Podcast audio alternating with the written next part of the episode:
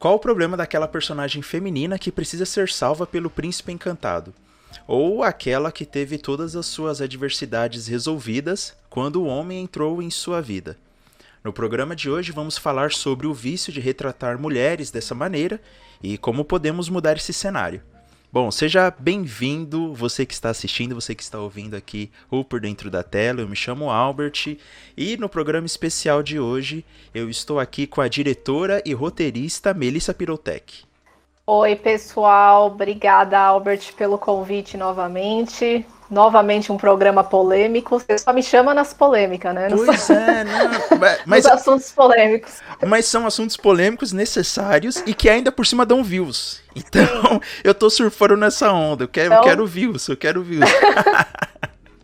Quanto mais gente, melhor.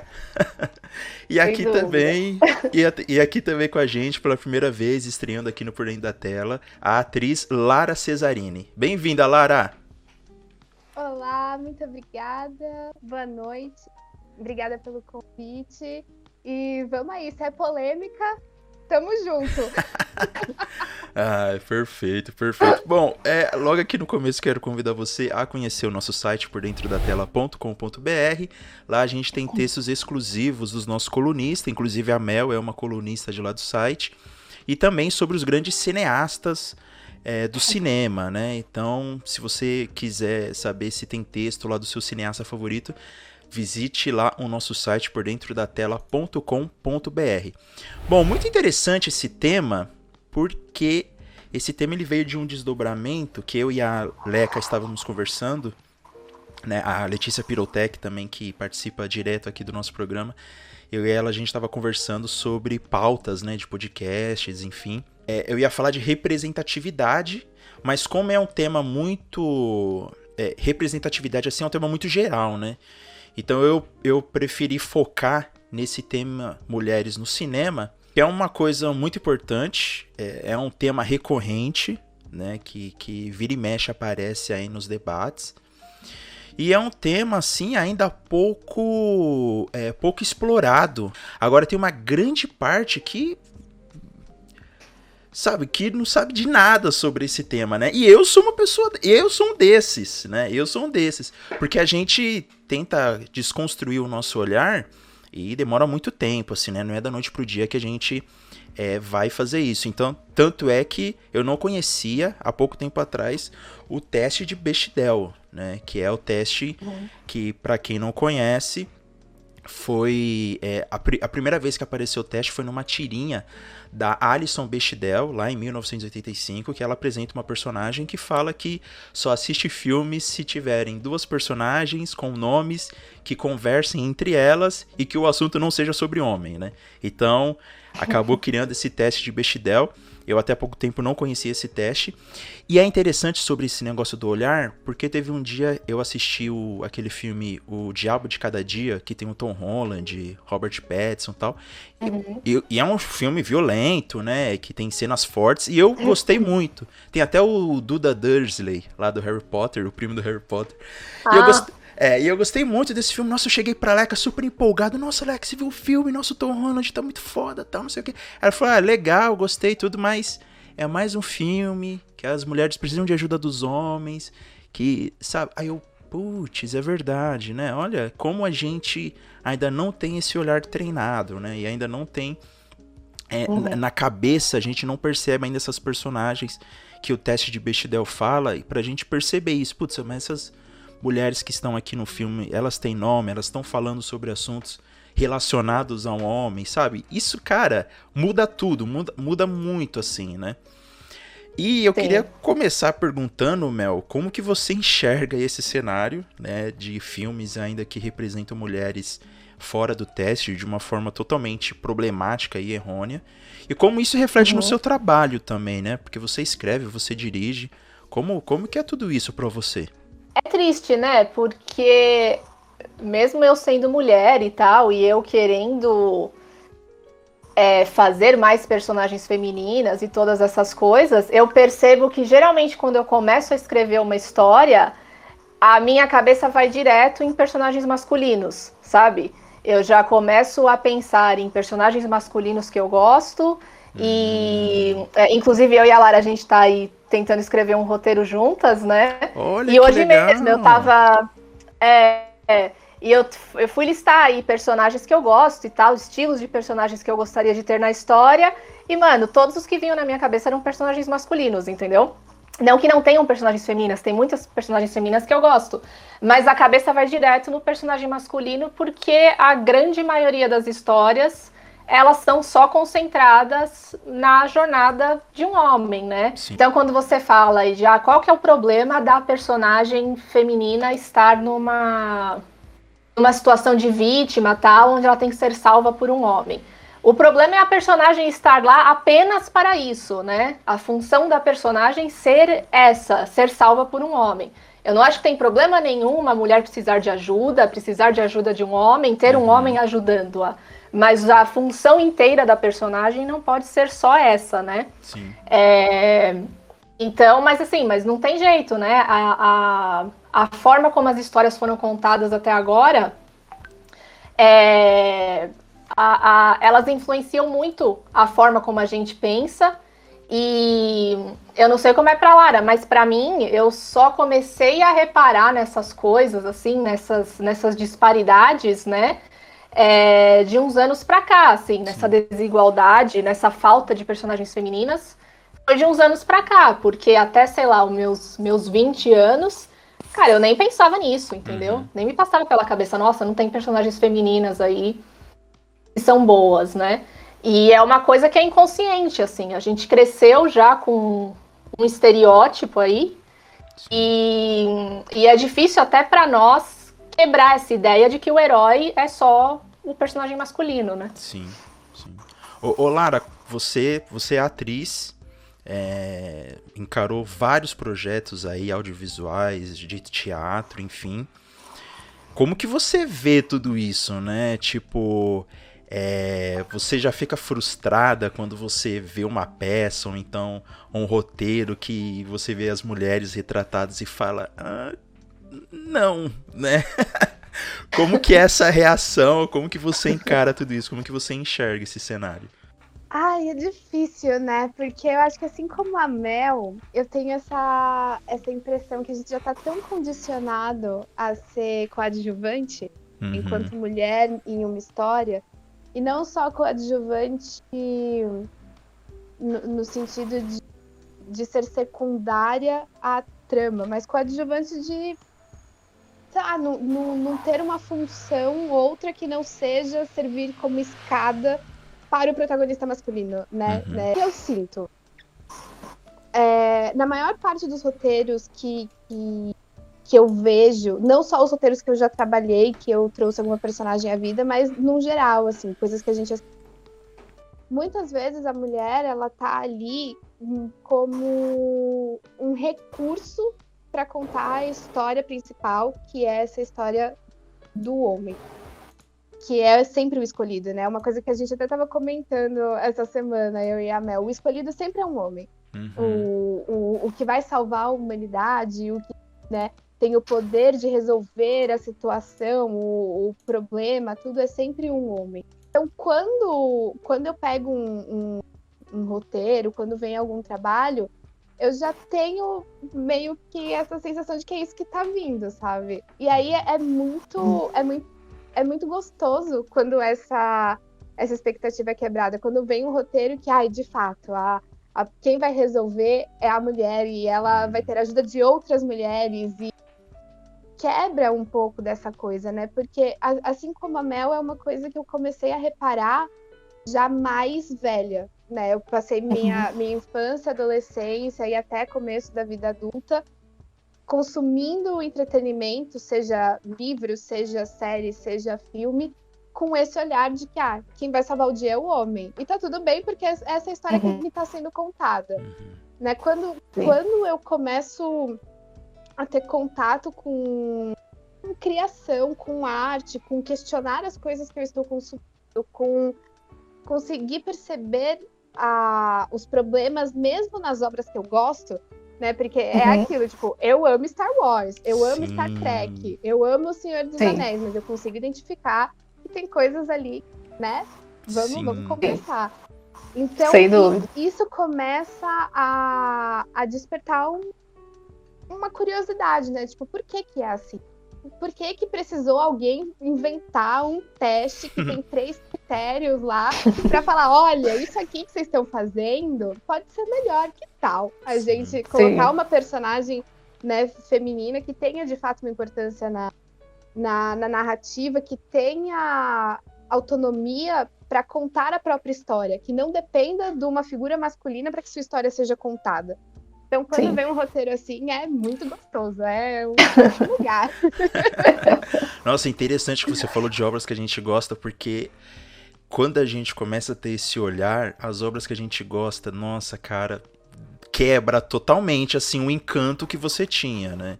Então, por Uhum. exemplo, Harry Potter, né? Eu amo os filmes e tal, mas a Hermione é escada, né? Ela tá ali pra ajudar o Harry e tudo, né? É bem frustrante, né? Quando você começa a perceber isso e, e isso influencia muita coisa, né? Porque influencia a nossa visão de sociedade, né? Influencia a nossa Sim. visão da mulher na sociedade, né? Como, é, Uhum. como uma coadjuvante até em sua própria história, né? Em sua própria vida, né? Então, Exato. me parece que quando aparecem mulheres é, resolutas, independentes, é uma coisa ainda que chama atenção, né? Tipo, aparece na capa da revista, olha como ela é independente e tal. Não é uma coisa Sim. ainda, entre aspas, comum, né? É uma coisa Uhum. ainda que parece que foge do senso comum da sociedade. Mas não é que parece que foge, gente. Isso tem que ser normalizado, né? Sabe? E ainda Sim. assim, a gente precisa lutar para ter essa, essa representatividade no- no- nos filmes, né? É muito engraçado que uma vez eu ouvi uma opinião sobre representatividade, e aqui falando mais especificamente de mulheres no cinema, que a pessoa falou assim: não, mas tem que ter uma função no filme, né? Tal pessoa, tal personagem tem que ter uma função no filme. Não, mas espera aí. Quando é um homem hétero, branco, você não questiona qual é a função da sexualidade dele no filme, né? Por que, que não Sim, por- exato. por que não ser uma mulher? Por que não ser é, LGBT, sabe? Então, tipo, Uhum. você, você tem que forçar essa representatividade pra você normalizar o olhar sobre essas pessoas, né? É, pra você que tá ouvindo aí, assistindo a gente, tem um site que é o Bechdel Test Movie List, né? Que é um, um site que ele... Ele tem uma lista de filmes que passaram no teste de Bechdel. É uma pena que esse site... Meia dúzia, né? Olha, ele, ele vai listando. Tem bastantes que entraram, bastantes que não entraram. Conforme, conforme vão chegando os anos é, contemporâneos, assim, né, de hoje em dia, eles Vai vão aumentando. aumentando. Isso. Uhum. Agora, os mais antigos realmente são poucos, assim. Ele não tem uma. É uma pena que o site ele não tem uma barra de pesquisa, né? Mas se você colocar no Google o nome É. do filme em inglês e depois colocar Bechdel Test List, e aparece se o filme entrou na lista, né? É, voltando aí para as representatividades das mulheres, Mel, me parece que tem é, uma uma obsessão, ainda bem que eu achei a palavra que eu usei uma palavra muito nada a ver. Parece que tem uma obsessão por mulheres fracas, né? As, as mulheres Uhum. que precisam de ajuda, né? É, ai, olha, tadinha dela, né? Como que. Sim. Qual que é o problema que você vê em tudo isso? E também tem o outro lado, né? Que inclusive você que Uhum. levantou esse ponto, né? quando a gente foi fazer a pauta. é, que tem também o estereótipo da mulher forte, né? Nossa, olha como ela é Uhum. forte. E aí, é, aí é geralmente aquela personagem que é a mãe, que é chefe de uma empresa foda, ela fala sete línguas e Sim. tem cinco filhos e ela consegue e ela chega em casa e ainda faz o jantar, né? Como como como construir uma personagem? Como como que a gente muda esse cenário, né? Qual que é a urgência que você vê em tudo isso? Então, eu achei um artigo falando sobre isso. Aí eu até anotei aqui, porque eu achei muito legal. Ela falando exatamente sobre esse estereótipo da mulher forte, né? E o problema desse, desse estereótipo. Aí ela colocou assim: o Sherlock Holmes pode ser brilhante, solitário, abrasivo, boêmio, caprichoso, corajoso, triste, manipulador, neurótico, vaidoso, desleixado, meticuloso, artístico, cortês, rude, um gênio polímata. Personagens femininas são apenas fortes. Nossa senhora, sim. Então, tipo, existem dois. É, são dois pontos, né? Ou você tem a personagem feminina que é a vítima, ou você tem a personagem feminina que é forte. E existe toda uma gama aí de, de, de personalidades de mulheres que simplesmente não são exploradas entre uma e a outra, entendeu? Porque assim como existem todos os tipos de homens, certo? E a gente vê histórias sobre todos os tipos de homens, existe também todos os tipos de mulheres. Tem a mulher que é fraca, a mulher que é insegura, tem a mulher que é mais confiante, que é mais vaidosa, enfim, tem de tudo aí. Tem a mulher que quer ser mãe, a mulher que não quer ser mãe. Sim. Cara, tem todo, tem todo tipo de mulher, entendeu? E aí o que que acontece? Quando se utiliza esses dois estereótipos, óbvio, você limita muito, né? E, e aí o que acontece? A mulher, ela geralmente ela está ali, é geralmente uma personagem só, é uma personagem mulher para 10 personagens homens, cada um, um completamente diferente do outro. Essa uma mulher, ela automaticamente ela tem que servir como representação para absolutamente todas, hum. entendeu? Então, se você, se você dá qualquer característica para essa uma mulher que não seja ela ser forte, ela ser boa magicamente em tudo, ela ser uma femme fatale, super sexy, sim. entendeu? E ela também é uma agente secreta, sabe? Sim, sim. Se você não dá todas essas características absurdas para ela, você está sendo machista, certo? Porque, não, como assim? Ela é fraca? Ela está representando hum. todas as mulheres. Então, se ela é fraca, todas as mulheres automatic automaticamente são fracas. Automaticamente são vítimas, entendeu?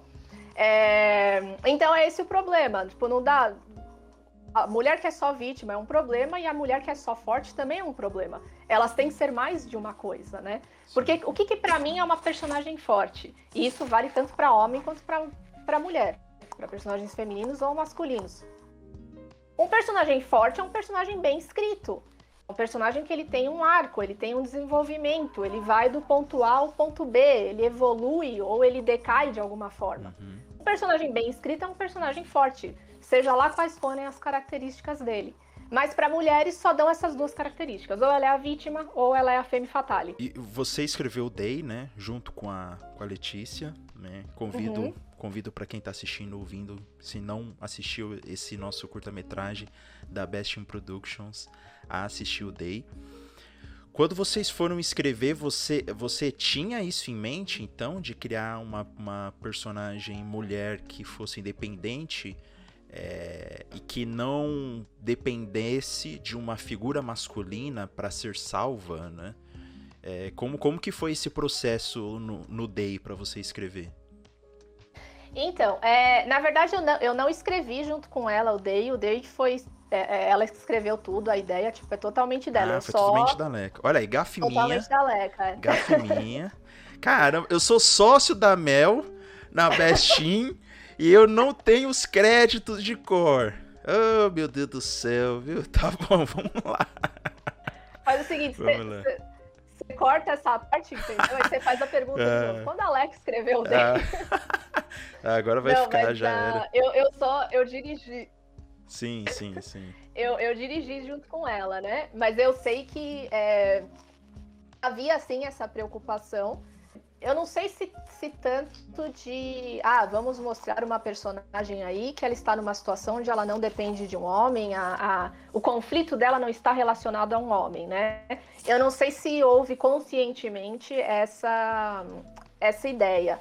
Mas eu sei que uma preocupação era ter representatividade, né? Uhum. É, então, tipo, a gente, ela, ela queria que fosse uma personagem asiática e tal, e que não fosse definida por isso, né? Uhum. E aí a gente volta ao que você falou sobre por que, que o personagem não pode ser LGBT, né? Sim. É, e geralmente quando você vê personagens LGBT LGBT, mano, a, a, a, o personagem é inteiramente definido por isso. Ele é o personagem homossexual e a personalidade dele é essa, é ser homossexual. E os né? problemas vêm disso, é... né? Os problemas vêm disso, da vida dele. Como se ele não tivesse dívidas, um emprego bosta. Não, todo o problema dele é porque ele é homossexual.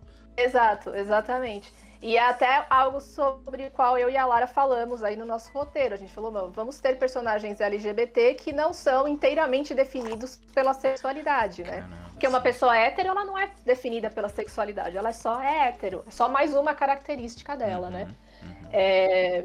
Então houve essa preocupação, e sim, ela queria que fosse uma mulher, queria que a personagem principal fosse uma mulher, exatamente por essa questão de a gente simplesmente ter quase não ter histórias boas suficientes sim. com mulheres no centro, né? Ô Lara, que legal que você tá escrevendo. Nossa, eu não sabia. Notícia exclusiva aqui no Perdendo da Tela. Que legal, cara. Nossa senhora, uma exclusiva. Ó, e todo programa tem uma, tem uma coisa nova que a gente apresenta aqui, né? E não é nada combinado, é. gente. Não é nada combinado. Foi assim, uma notícia aqui exclusiva, né? Pra quem tá, pra quem tá ouvindo, pra quem tá assistindo a gente. Muito legal. É.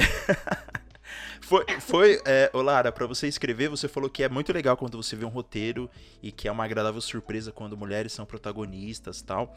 É, tem a ver um pouco com o nosso projeto também do Best Team Productions, né? Eu imagino, com o Teras, que é um projeto que ainda não está divulgado assim pro público, mas é um projeto que são personagens mulheres no centro da história tal e que buscam a solução. Esse sim é escrito pela Melissa, né? Esse sim é escrito esse pela é, Mel. Esse sim.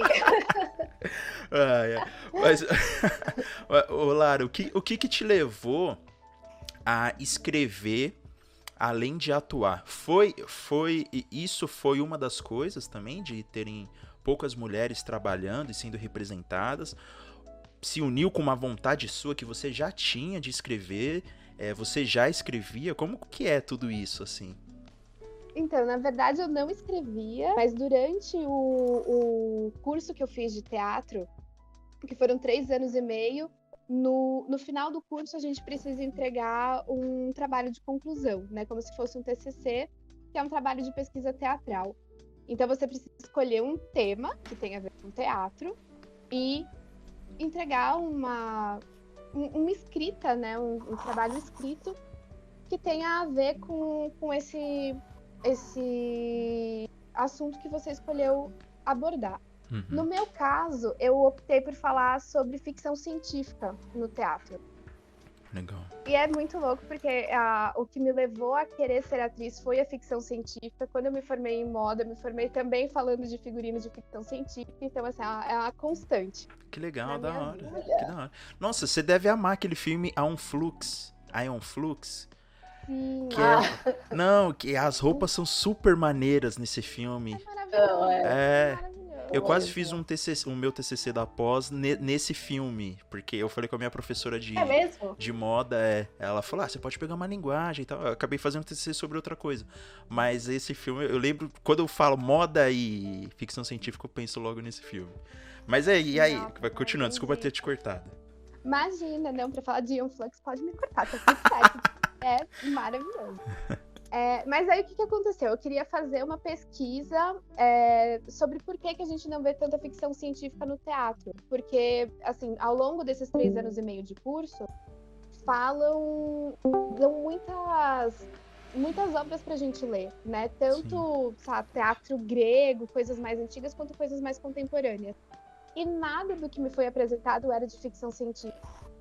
E aí me ficou essa pergunta, né? Por que que a gente vê tanta ficção científica na literatura, no audiovisual e no teatro não? E aí fui conversar com um professor que acabou sendo meu orientador na, na pesquisa. Uhum. E ele falou: tá, você pode fazer a pesquisa, mas por que que ao invés de só fazer a pesquisa, você não faz também uma dramaturgia, mostrando Olha. que é possível? Olha. E aí, com esse tapa na cara, né, falei: ok, vamos lá. vamos uhum. escrever. e aí começou com isso. E aí comecei a pegar gosto pela coisa. É... comecei a fazer curso de dramaturgia. Comecei a me interessar por, por, por escrita, é... acho que num, num, lugar um pouco diferente da Mel, porque a minha escrita. É... eu comecei a me interessar e em escrever coisas que eu gostaria de atuar. Então, escrever para mim hum, mesma. Sim. E aí entra nisso que você falou, não, não tanto na questão da representatividade feminina especificamente, uhum. mas eu tenho a impressão que o, o, os papéis que me levaram a querer ser atriz são papéis para os quais eu nunca serei escalada. Entende? Ah. Tipo, Sarah Connor, é, Ellen Ripley, ah, sei lá, é, Catherine Janeway, uhum. sabe? São, são, personagens que são muito fortes, tanto é, de caráter, né? De, de, enfim, quanto fisicamente. E eu acho que eu nunca, se, se, se depender de alguém me escalar para isso, eu vou morrer na vontade. Então eu falei, quer saber? Eu vou resolver isso eu mesma, vou escrever, vou tentar produzir, seja que Deus quiser. Porque Isso aí. foi uma saída. Foi uma saída, assim, tipo, tá, já que eu vou escrever um negócio aqui que é, precisa ser entregue como trabalho de pesquisa, né? Vou escrever um negócio que eu quero depois transformar em projeto, quero atuar, quero dar vida a essa personagem. E aí foi esse o percurso. Aí tô aí, convidei a Mel para fazer uma loucura comigo. A gente ainda não sabe muito bem o que, que vai acontecer, mas estamos empolgadas. Poxa, que da hora, que da hora. Muito legal. Não, vai ser incrível, vai ser incrível. Mas, mas o você. ponto de virada vai ser esse. Mas, mas você me falando de desses papéis, eu me lembrei muito da Emily Blunt, né? Não sei. é, é, eu conversei com a Mel um dia, acho que foi numa das nossas reuniões do, do Uhum. Stanislavski, né, Mel? Que a gente falou da Isso. Emily Blunt, porque a Emily Blunt faz ação, faz romance, faz, né? Sim. E ela não tem o físico, né? Super fortão, tudo tal, né? Uhum. É, e quando é, eu vejo Sicário, por exemplo. Ela fez Sicário, né? Do Denis Villeneuve. Então, quando eu vejo Sicário, quando eu vejo Atômica com a, Charlize Theron. a Charlize Theron, né? Que também é outra que faz ação, que faz romance, né? Que pega qualquer coisa assim. E é muito legal quando quebra esse estereótipo, né? Quando Sim. quando você pensa que tá assistindo uma coisa e quebra tudo isso, né? Ô, ô Uhum. Lara, é, como que é, para você é essa questão de ser atriz, mulher, que tem toda essa consciência, né, de, de- de- é, dessa representatividade, é que é, e que tem, tem, né? Fazer o quê? Que tem essa consciência e de você estar no meio, né? Porque o meio do teatro, eu não conheço tanto o meio do teatro, do audiovisual também não, né? Quem sou eu? Mas mas é, como que é pra você enxergar tudo isso? É, mas como que é essa questão de oportunidades, de como é, os outros profissionais te veem, né? Como que é o seu trabalho, como que é levado o seu trabalho, como o seu trabalho é encarado pelas outras pessoas, né?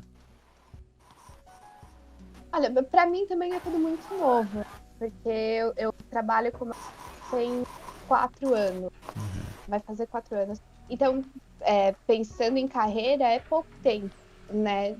Pra ter uma um reconhecimento, enfim. Pra, então, pra mim também é tudo uma descoberta ainda. Uhum.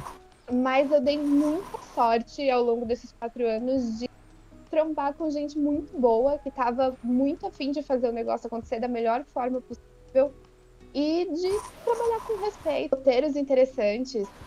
Já fiz uma lutadora de boxe, gente. Assim, eu jamais. eu eu não, não me, me escalaria pra fazer uma lutadora de boxe, sabe? E tive a oportunidade com o Vinícius Daza, foi ele que me me deu esse presente. É, todos os trabalhos que eu, que eu pude estar envolvida tinham ao, alguma, algum nível de preocupação, seja com representatividade, seja com tratar temas delicados como é, relacionamento abusivo, é, agressão, agressão contra a mulher. Então, eu dei muita sorte. Mas, ao mesmo tempo, e isso eu acho importante ressaltar, todos os trabalhos que eu fiz até hoje foram independentes. Então, assim, eu nunca, eu nunca fiz nada que fosse para televisão, que fosse para um serviço de streaming, que fosse entrar em circuito né, de cinema. E eu acho que isso também diz um pouco sobre o meio Sim. né? Uhum. Eu- porque é sempre um questionamento que me fica. Será que se fosse um, um filme com muita expressividade, se fosse uma série que fosse. Esses temas teriam sido abordados dessa forma? Essas Uhum. oportunidades, né? Eu aqui, do alto do meu 1,58 de altura, viver uma boxeadora, é, será que essa oportunidade teria me sido dada? Então, eu prezo muito pela produção independente justamente por isso, porque eu acho que é um, um- um- uma incubadora de coisas muito interessantes que as comercial, né, onde tem muita grana envolvida, tem muita gente opinando, Sim. você precisa agradar produtor, estúdio, diretor, não sei o quê, é, às vezes você não, não tem essa, essa liberdade. Uhum. Então Sim. eu sou muito grata. Eu, eu, é muito louco olhar para trás, assim, pensar que em quatro anos eu fiz tanta coisa, tanta coisa legal, sabe? Que eu olho para trás e falo, puta, isso, eu tenho isso no currículo, que, que honra poder ter isso no currículo. Sim. Sim. Teras incluso, viu, amiga? que bom, é. fico contente. o mas o, é super mas legal. o Mas você, você levantou aí essa questão, né, de que talvez fosse coisas mais é, mainstream, né, que aparecessem mais em televisão e tal, talvez você não tivesse essa mesma oportunidade, né? E aí eu lembrei da, de uma história que a Reese Witherspoon contou. Eu não sei se vocês conhecem a história de por que, que ela criou a produtora dela, por que, que ela resolveu criar a produtora dela. Não. Não. Então, ela falou que ela. E, tipo, ela isso assim, ela já era a Reese Witherspoon, entendeu? Ela já tinha ganhado o Oscar, ela já era, tipo, super reconhecida, super bem renomada. E ela falou que ofereceram lá um papel para ela num, num filme lá, uma comédia romântica, uma coisa assim. E ela falou que era o papel da namorada. Entendeu? Tipo, o papel era esse. A namorada do, do protagonista lá. E ela não, não gostou do papel, achou nada a ver, não tinha conteúdo nenhum. E ela recusou, recusou o papel. E aí o produtor lá, o responsável pelo papel, sei lá quem era, disse que virou para ela e falou: "Ah, não, não tem problema. A gente tem acho que seis atrizes, uma coisa assim, na, tipo na lista de espera. Então não tem problema que você recusou, porque a gente vai para uma delas." E aí disse que por curiosidade ela perguntou, ela falou: "Quem são essas atrizes?" Todas elas eram ganhadoras de Oscar. Todas as seis. E elas estavam competindo para o papel da namorada num filme lá X. E aí ela falou que aquilo assim foi um banho de água fria para ela, né? E aí ela falou, gente, ela falou não, eu tenho que dar um jeito de eu começar a criar oportunidades para mim, para que eu tenha papéis aí bons e para outras mulheres. E foi aí que ela criou a produtora dela. E com a produtora dela, ela fez o Gone Girl, ela fez o Livre, né? tem uma par de filmes aí que vão sair e tal. E, mas foi por isso que ela resolveu criar, porque ela falou que, meu, era, sabe, mulheres assim, que são, tipo, top, sabe, de linha. Sim. Todas elas já tinham ganhado o Oscar e elas estavam competindo o papel da namorada. Sim. É, assim. Então, realmente, né, a, a, as coisas que têm mais destaque, né, ainda é difícil. Ainda é difícil você ver mais representatividade feminina, né? Sim. É, eu, eu, me lembro de uma reportagem da Viola Davis, que ela fala que quando ela já tinha ganhado o Oscar, o Tony, é, tudo, né? Tipo, era uma atriz. É, é uma atriz extremamente consagrada. E ainda assim, ela fala que o cachê dela é menor do que é, outras atrizes brancas uhum. no mesmo patamar Sim. que elas, né? É, por exemplo, a, a Mary Streep, né? Ela ainda é, a, a, Viola Davis, quando ela pede o cachê de um filme, ela ainda é questionada sobre, nossa, mas não tá muito alto esse valor, não, né? Uhum. Eu tenho uma entrevista da Viola é, falando de tudo isso, né? Pra você ver é, é, a disparidade que existe, né? E, e me parece que as pessoas elas têm que eh, as mulheres têm que se provar ainda mais, né? Então não basta você escrever e dirigir, você ainda tem que ganhar um prêmio, ainda você tem que ser, é, sabe, forte e Sim. tal, né? Então parece que é uma lista de exigências que estão totalmente fora da realidade, né? Um olhar viciado, assim, de toda a indústria, né? E das pessoas que trabalham juntas. Sim, sem dúvida. É, pela nossa conversa, a gente meio que deu pistas de como a gente pode mudar todo esse cenário, né? E são uhum. mulheres atuando no meio, né? São mulheres é, escrevendo, atuando, é, fazendo acontecer, né? Sem dúvida. Nesse, nesse sentido, é, vocês têm indicações é, de mulheres que, que fazem isso, né? É, que também estão escrevendo, de atrizes, cineastas, enfim, é, que uhum. que estão mudando esse cenário, né? Até para quem está assistindo, para quem está ouvindo, prestar atenção nessas pessoas, né? Lara, se, quais são as suas indicações que, que você fala aí pro povo, putz, pode assistir que é, que é bom? Olha, a minha obsessão do momento é uma brasileira, a da Grace Passou. Ah, que legal. ela é atriz, é do teatro, é do cinema, é maravilhosa, Uhum. tudo que ela faz. então, assim, sigam, só sigam, vão atrás de tudo que vocês tiverem oportunidade de, de assistir e de ouvir, porque ela, ela faz, ela tem um projeto de, de audiodrama também. Ela é incrível. E é uma mulher negra, brasileira, que tá né, na, na- na nossa terra, produzindo coisas muito legais, inclusive ficção científica. Olha só, Grace passou, que demais. nunca errou. E até quando eu estava certo. Ela fez. é, Inclusive tem vídeo sobre esse filme. Ela fez o temporada, né? Eu fiz vídeo no canal sobre esse filme. E é bem legal esse filme, é bem legal. É, é, não é narrativa clássica, né? Então tem final aberto, tudo. Não é aquele arco que Certo. você espera de um personagem que vai enfrentando dificuldades. Não, é, é, é uma mulher que muda de cidade, que tá se separando, tá se, se divorciando, né?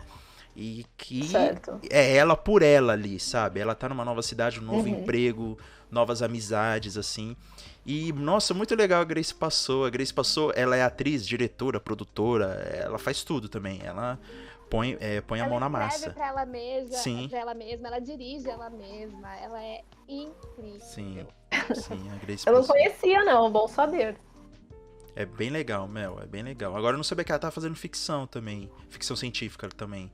Muito legal, muito bom. Eu assisti um, um curta, na verdade, que passou no Festival de Ficção Científica Brasileira. Que é Hum. o República. Ah, Uhum. legal, legal. E. E, se eu não me engano, eu vi uma, uns stories da, da Ana Mulaert, é, diretora aqui do Brasil. Pra quem não conhece, né? É, é, e se eu não me engano, ela tava gravando um projeto com a Grace Passou. Tava gravando um curta-metragem com a Grace Passou. Inclusive o cenário, acho que era na casa de alguém, acho que era na casa da própria Ana.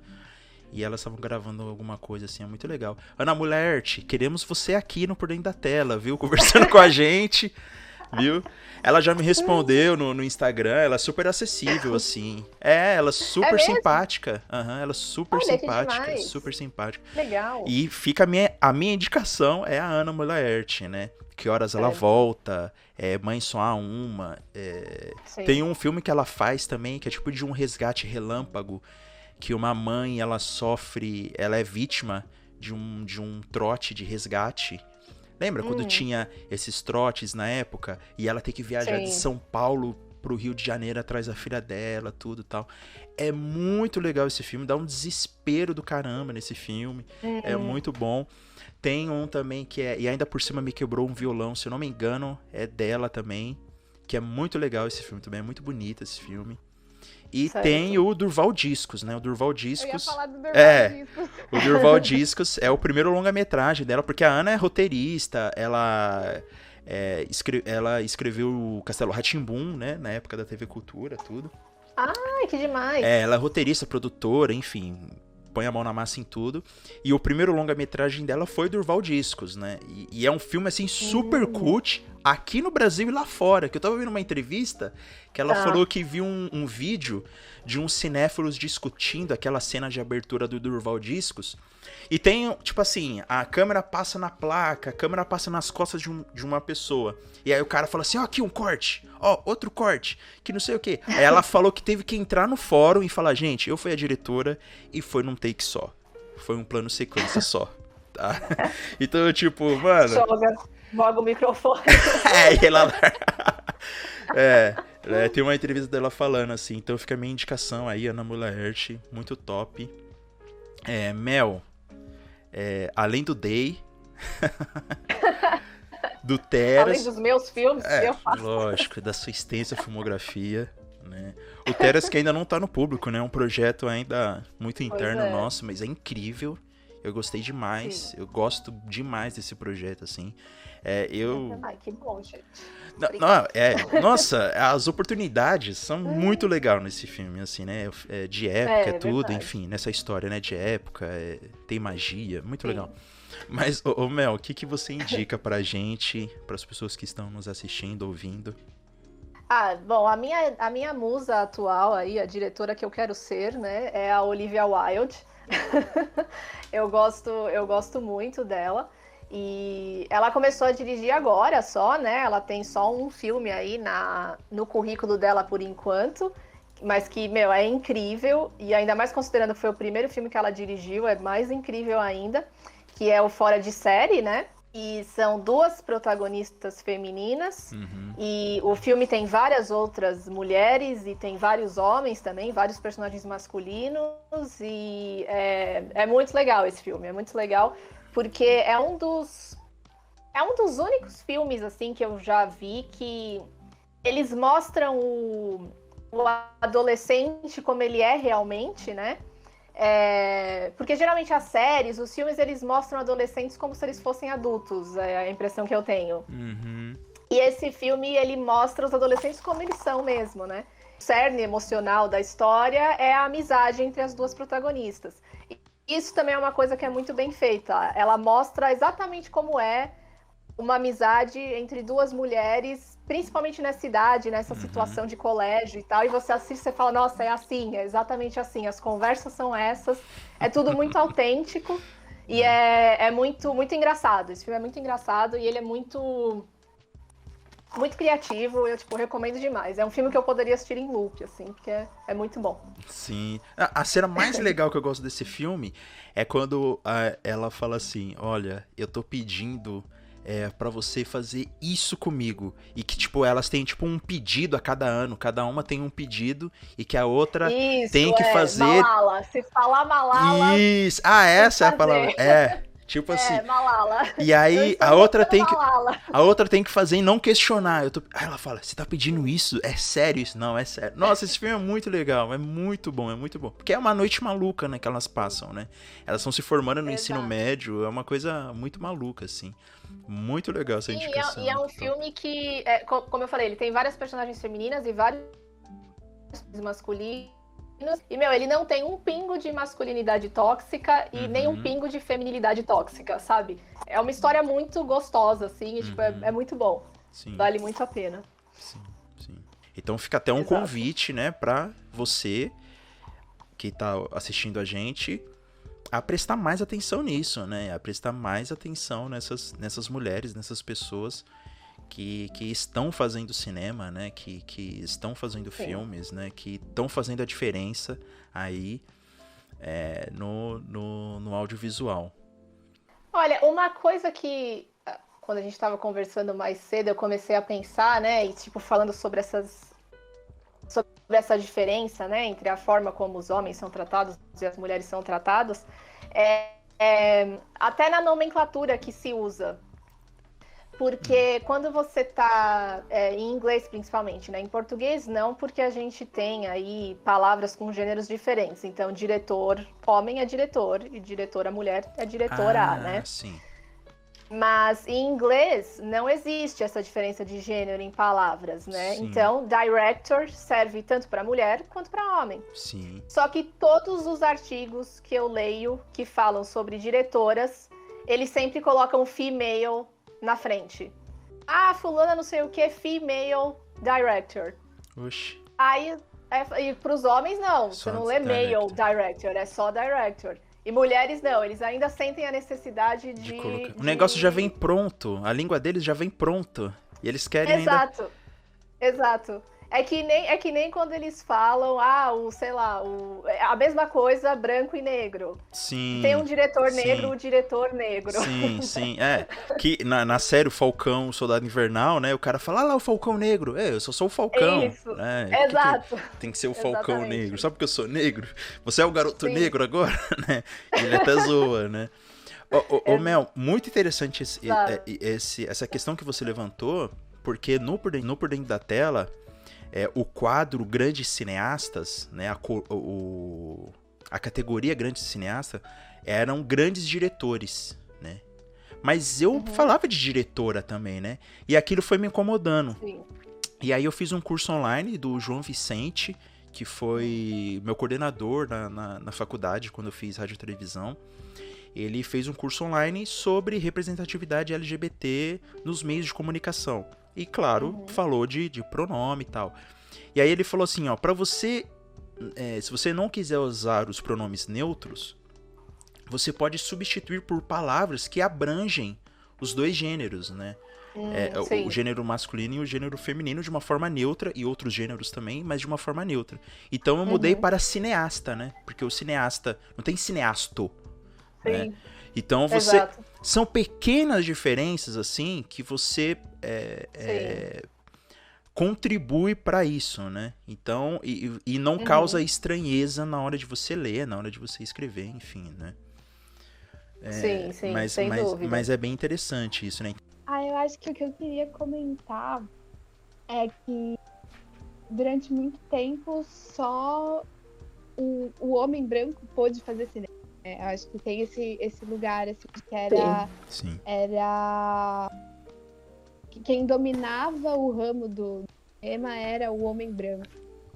E é muito legal ver, né, outra, uh, ver a diversidade tomando conta desse, desse espaço, justamente porque a gente começa a ter exemplos de como fazer entretenimento de outra forma. Uhum. Como retratar mulheres de outra forma. Como retratar personagens LGBTQIA de outra forma. Como retratar personagens de outra forma.